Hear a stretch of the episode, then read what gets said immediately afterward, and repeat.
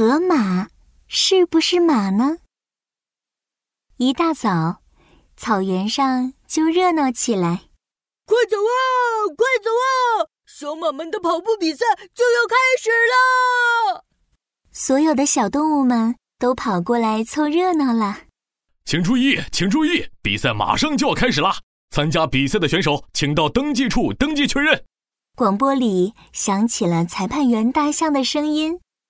顿时，斑马、花马、野马、草原马等各种马都向登记处跑过去。登记，登记，我们要登记了！排好队，一组一组来。斑马组来了吗？来了，来了。野马组到了，到了。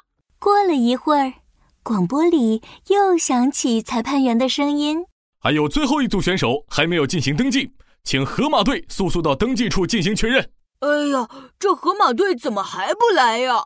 对呀，比赛马上就要开始了，大家都在焦急的等待着最后一组选手的到来。我们来了！在大家的期待下，最后一组选手河马队踏着重重的步子走到了登记处。哎，你好，我们是来登记的。河马队长用粗粗的声音说道。裁判员看到河马，愣了一下。咦，奇怪了，这河马怎么跟其他的马不太一样呢？在场动物们看到了，也觉得奇怪。他们交头接耳的讨论着：“这河马是什么马呀？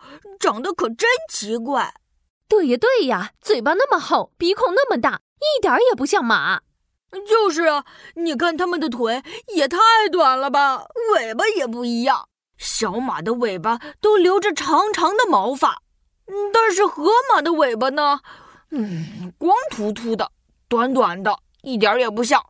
终于，森林里知识渊博的熊博士开口了：“河马不是马，怎么能参加小马们的比赛呢？”“呃，对呀，对呀，熊博士说的没错。